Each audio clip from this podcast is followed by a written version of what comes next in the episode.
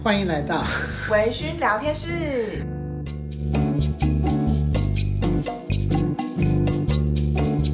OK，那嗯，今天用这一集我们要跟大家谈一个非常实用的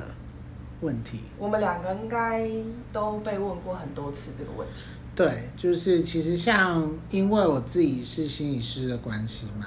那有一些我身边的朋友可能就会。呃，有的时候传讯息问我说，如果发生什么，如果家人发生什么样的状况，嗯、该不该去看医生？嗯、那如果家人不愿意去看医生的话，怎么办？怎么办？对，所以其实我觉得，嗯，蛮早之前就想要谈一谈这个话题的，因为我自己的背景是比较多重一点，就是我曾经在呃医院工作过，然后我也曾经在。地区的身心诊所工作过，然后我后来到国中小跟大学都有都有工作，所以其实嗯、呃，我觉得我的接触到的背景算是比较多一点，然后在医疗我在医疗场域也有相关的经验，所以我朋友都还蛮常问我这个问题的，也希望就是今天这一集可以对有需求的人有一些帮助。是，对。你，我们先来讨论一下啊，就是，嗯，为什么大家会很难进入咨商，或者是很难很难把家家人邀请进医院去看神心科？我觉得其实因为在呃，第一个当然就是我们的文化嘛，那呃多多少少还是有一些家丑不外扬的那个那个概念在里面，然后。你可能会，嗯，从小到大你都没有习惯去把自己或者家里面的事情，去跟不认识、不相关的人讲。嗯，对。那有一些人的生活是过得比较压抑的。嗯。那呃，还有呢，有一些人也许他有他自己情绪的出口，例如说他会固定找谁讲，固定找谁抱怨，但是。他们通常不会去找专业人士，真的来来去谈一谈自己的状况。第一个当然是经济上的考量，因为你通常去找心理师或者是你去看医生的话是要钱的嘛。嗯、那第二个是，如果我可以找自己的亲朋好友讲一讲，我就觉得暂时心情好一点。那为什么我要去跟不认识又看起来高高在上、冷冰冰的人讲？嗯。嗯所以我觉得有很大一部分是真的，大众会不了解智商可以提供什么。像例如说，我有一个朋友，他他他来帮他来问我，就是他的朋友，嗯，他觉得他很需要智商，然后他他朋友起初不愿意的原因是因为，其实他觉得去咨商结果又不能改变。例如说，她的老公外遇又不能，这结果又不能改变，呃，要不然就是呃，他他生不出孩子。然后可是婆家给他很多压力，这个状况又不能改变，除非离婚或者离开这个家，那去智商是可以有什么用？对，这这这是一个。那另外一个就是完全，呃，那个那那那个对象他是没有病识感的嘛，他就觉得自己一切很好，可是其实他的家人全部都在 suffer 当中，而来问我们那个人，通常就是他真的已经觉得受够了，他真的是。他自己真的真的觉得得要找一个方式来协助，做出一些突破，这样子。对，对。那其实我觉得，今天不管是智商也好，还是去身心科就诊也好，蛮容易激起人家一个很大的，蛮容易激起当事人一个很大的反弹的原因，是因为好像今天我点头，我今天愿意去跟专业人士，不管是医师还是心理师求助。好像就是在等于认同我是病人，对，我生病了。更糟糕的是，他会觉得我就是神经病，因为我就去看身心科。对，如果我答应我要去的话，你知道，其实真的有很多人对于就是精神疾患，然后都都有同，就是他把所有的精神疾患的病都混在一起。比如说有有一个我朋友的，他的他的前婆婆。就是他觉得 我朋友有忧郁的状况，那就觉得他带小孩非常非常危险，然后就很担心我那个朋友他会他会发疯，呃，突然变得呃，或者 就是会乱讲话，不然就是神经错乱。但他他其实就是因为非常不了解忧郁症是一个什么样的状态嘛，所以就是对这个疾病有很多其他的想象，所以就觉得这个人是非常不安全的，可能还会随时拿刀出来要杀人或者是伤害小孩。这些都是因为不了解所导致的误会跟不必要的焦虑。对对对。对那嗯，我觉得其实像大家在看社会新闻，其实我觉得台湾的社会新闻有一件做的还不错的事情是，不知道大家有没有，不知道大家有没有注意到，其实像现在，呃，如果有自杀的新闻，或者是有什么儿虐啊，就是一些社会案件啊，其实有的时候新闻媒体会找一位。例如说，医师或者是心理师来分析一下，说为什么会发生这样的事情。嗯嗯、我觉得他其实就是在做一个呃潜移默化当中去融化大众对于医疗的恐惧的的这个动作。这是我觉得台湾的媒体少数我觉得做的真的还蛮不错的东西。嗯、那但是即使我们有在慢慢的把医疗这件事情去污名化，让大家更容易去接受它，其实。因为毕竟你还是不了解，嗯，去看精神科医师跟去，比如说挂个小儿科去看喉咙痛，毕竟还是不太一样。嗯，然后而且有一些个人的想法或不是不是那么政治正确的东西，你还是会担心说别人的眼光是怎么样去看你。对，所以其实做再多推广的工作，我们也未必能够化解每一个人心中的恐惧，嗯，跟我们也未必能够让所有人都能够去接受说，其实精神医疗这个东西它并不可怕，然后我们就去试试看。所以我们今天就是要跟大家分享一些，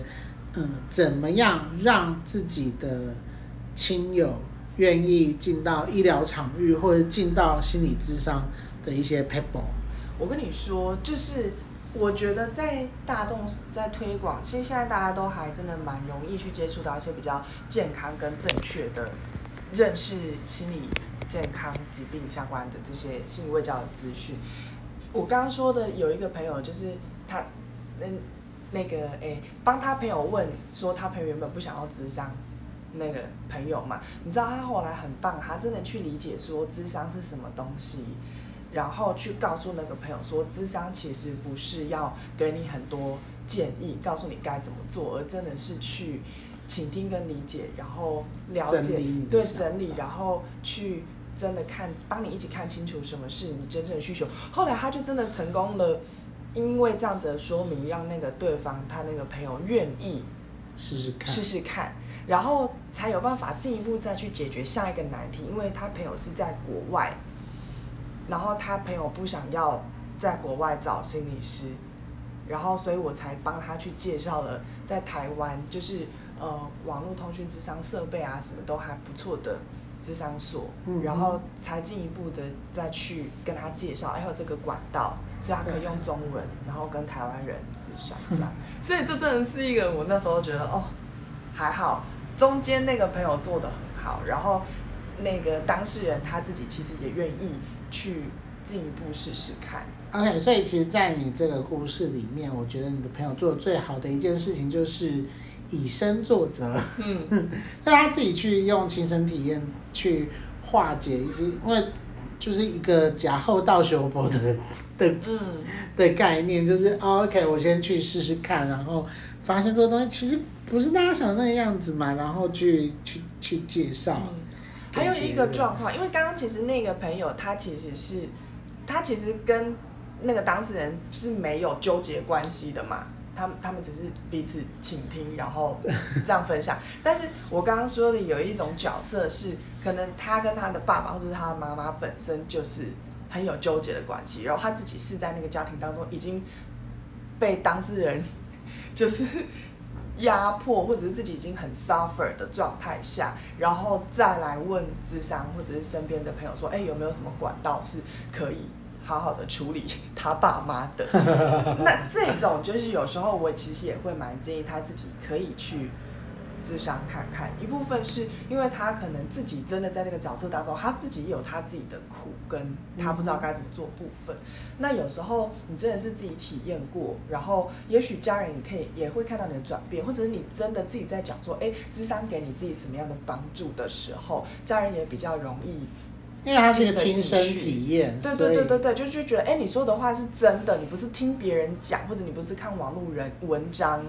来，而有这样子的体验，嗯，所以通有时候如果是这个情况的话，我也会这样子推荐给他们。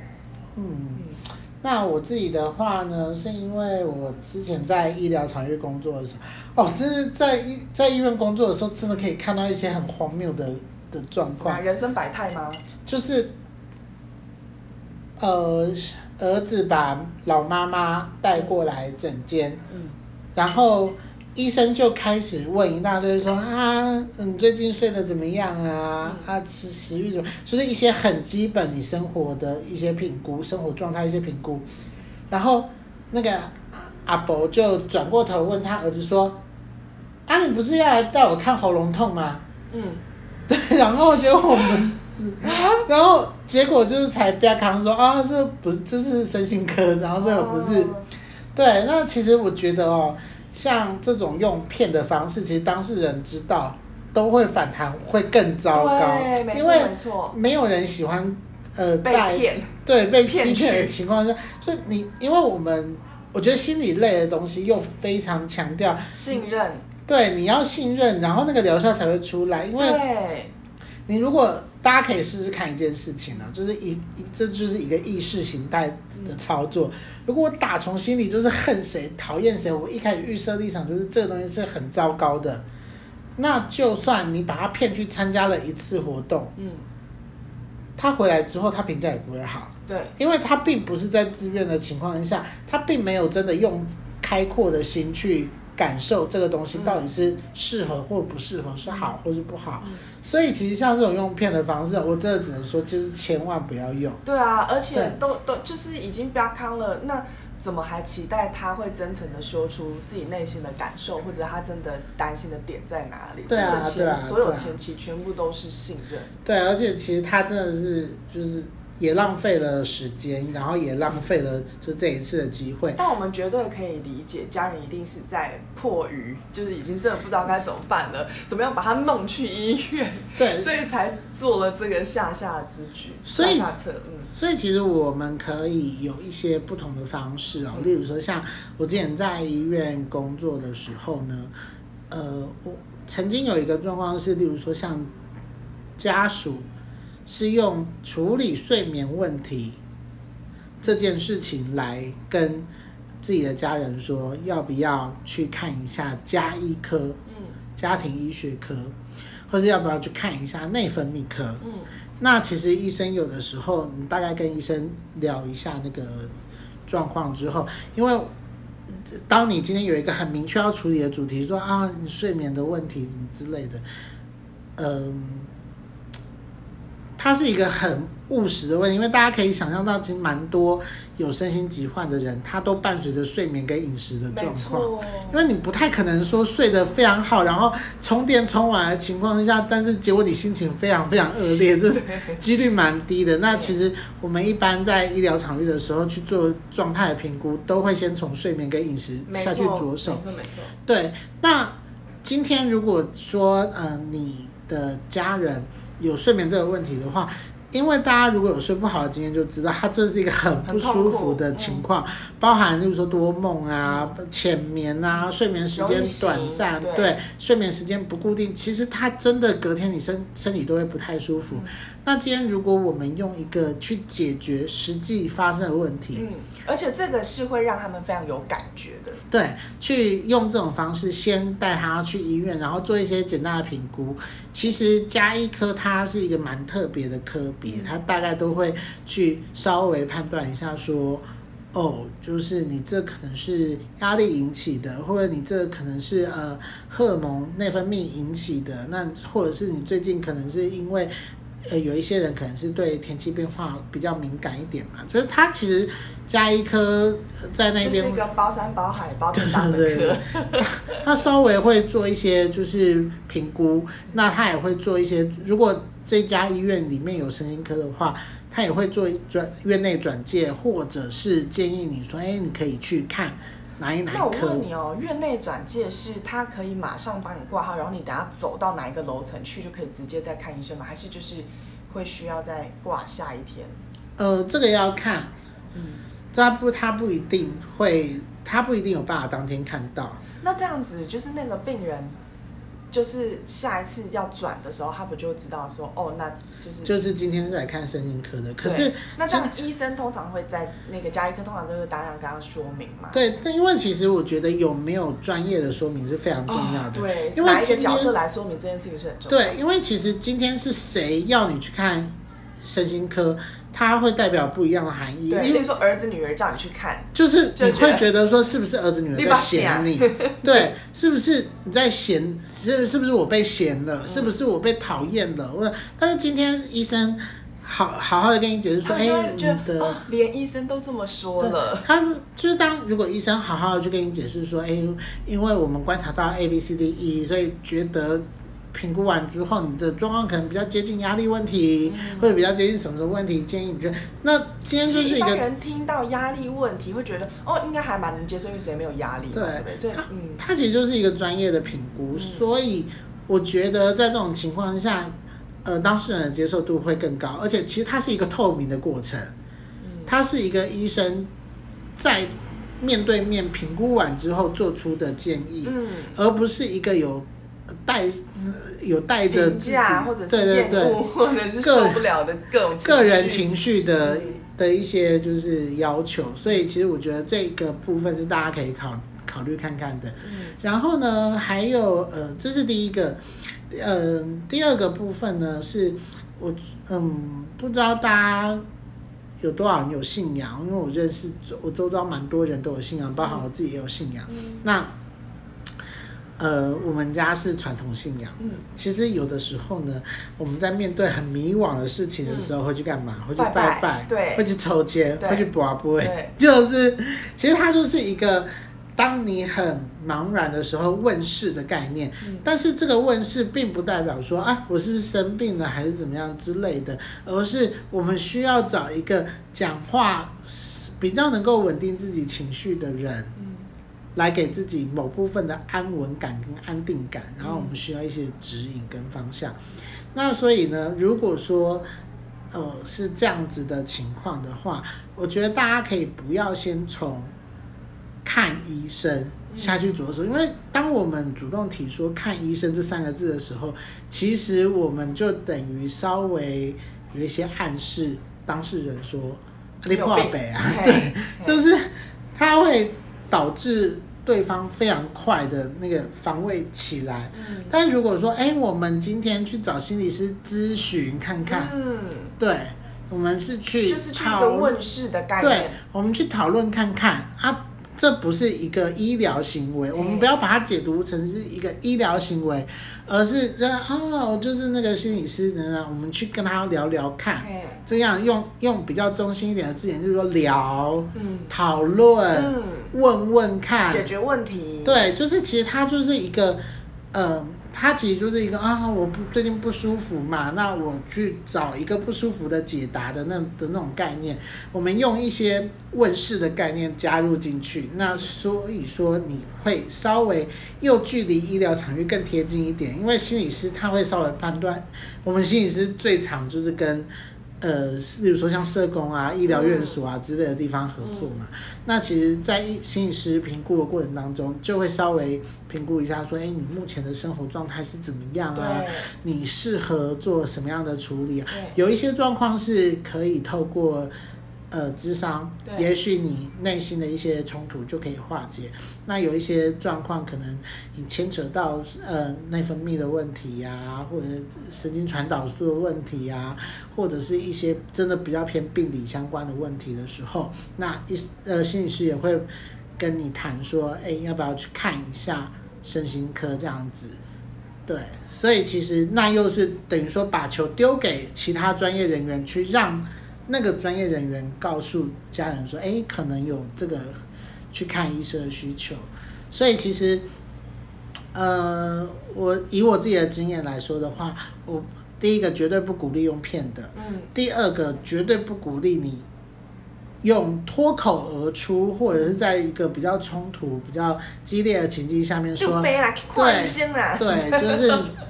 绝对不是用这种方式，而是用引导的，例如说去解决睡眠问题，或者是很茫然的时候，我们去找个人问一问，讨论讨论看看这个样子，那这样可能会降低那个就是压当下的压力跟排斥感。嗯。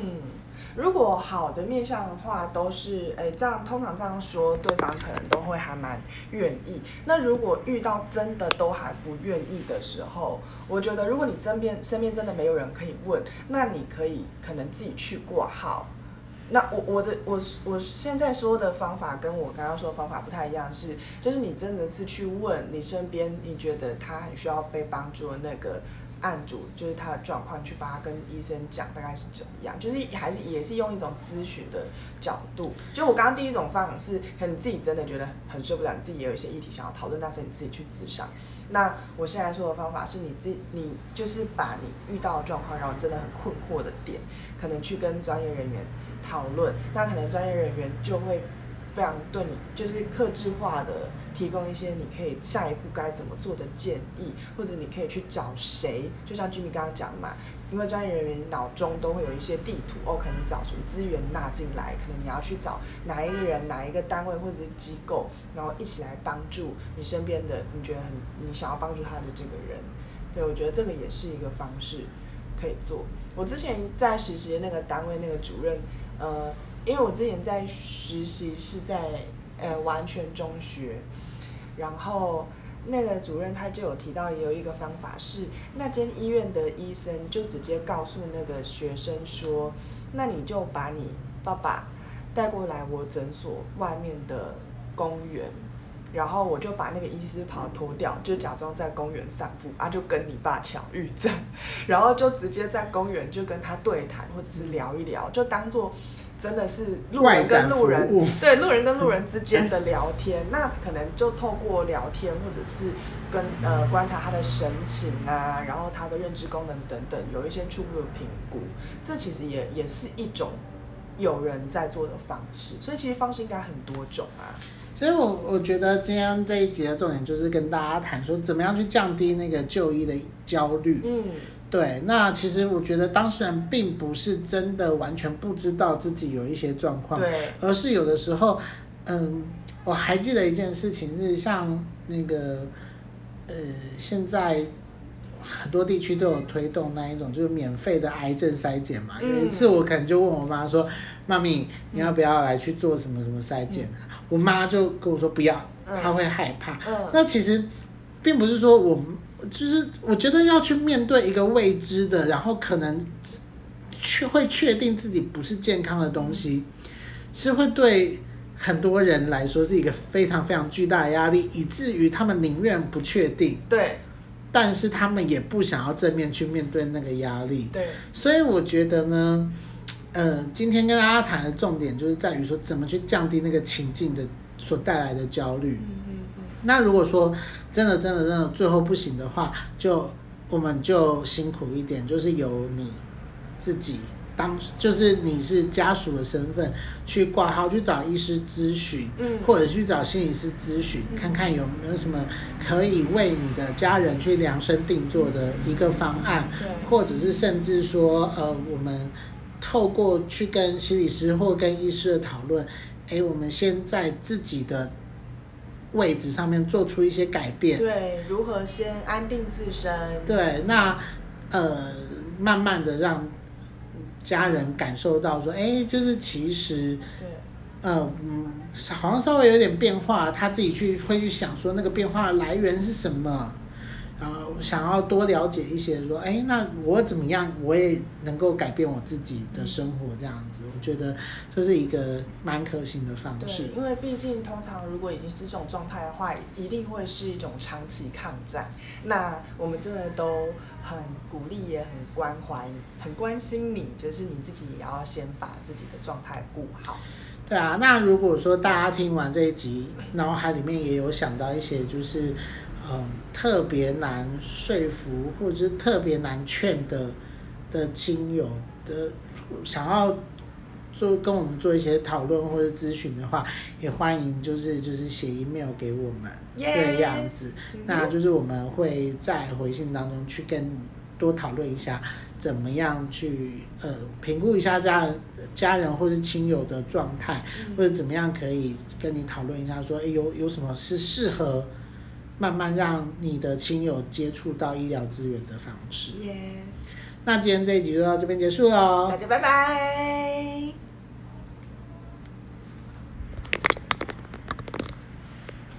结果也录了蛮。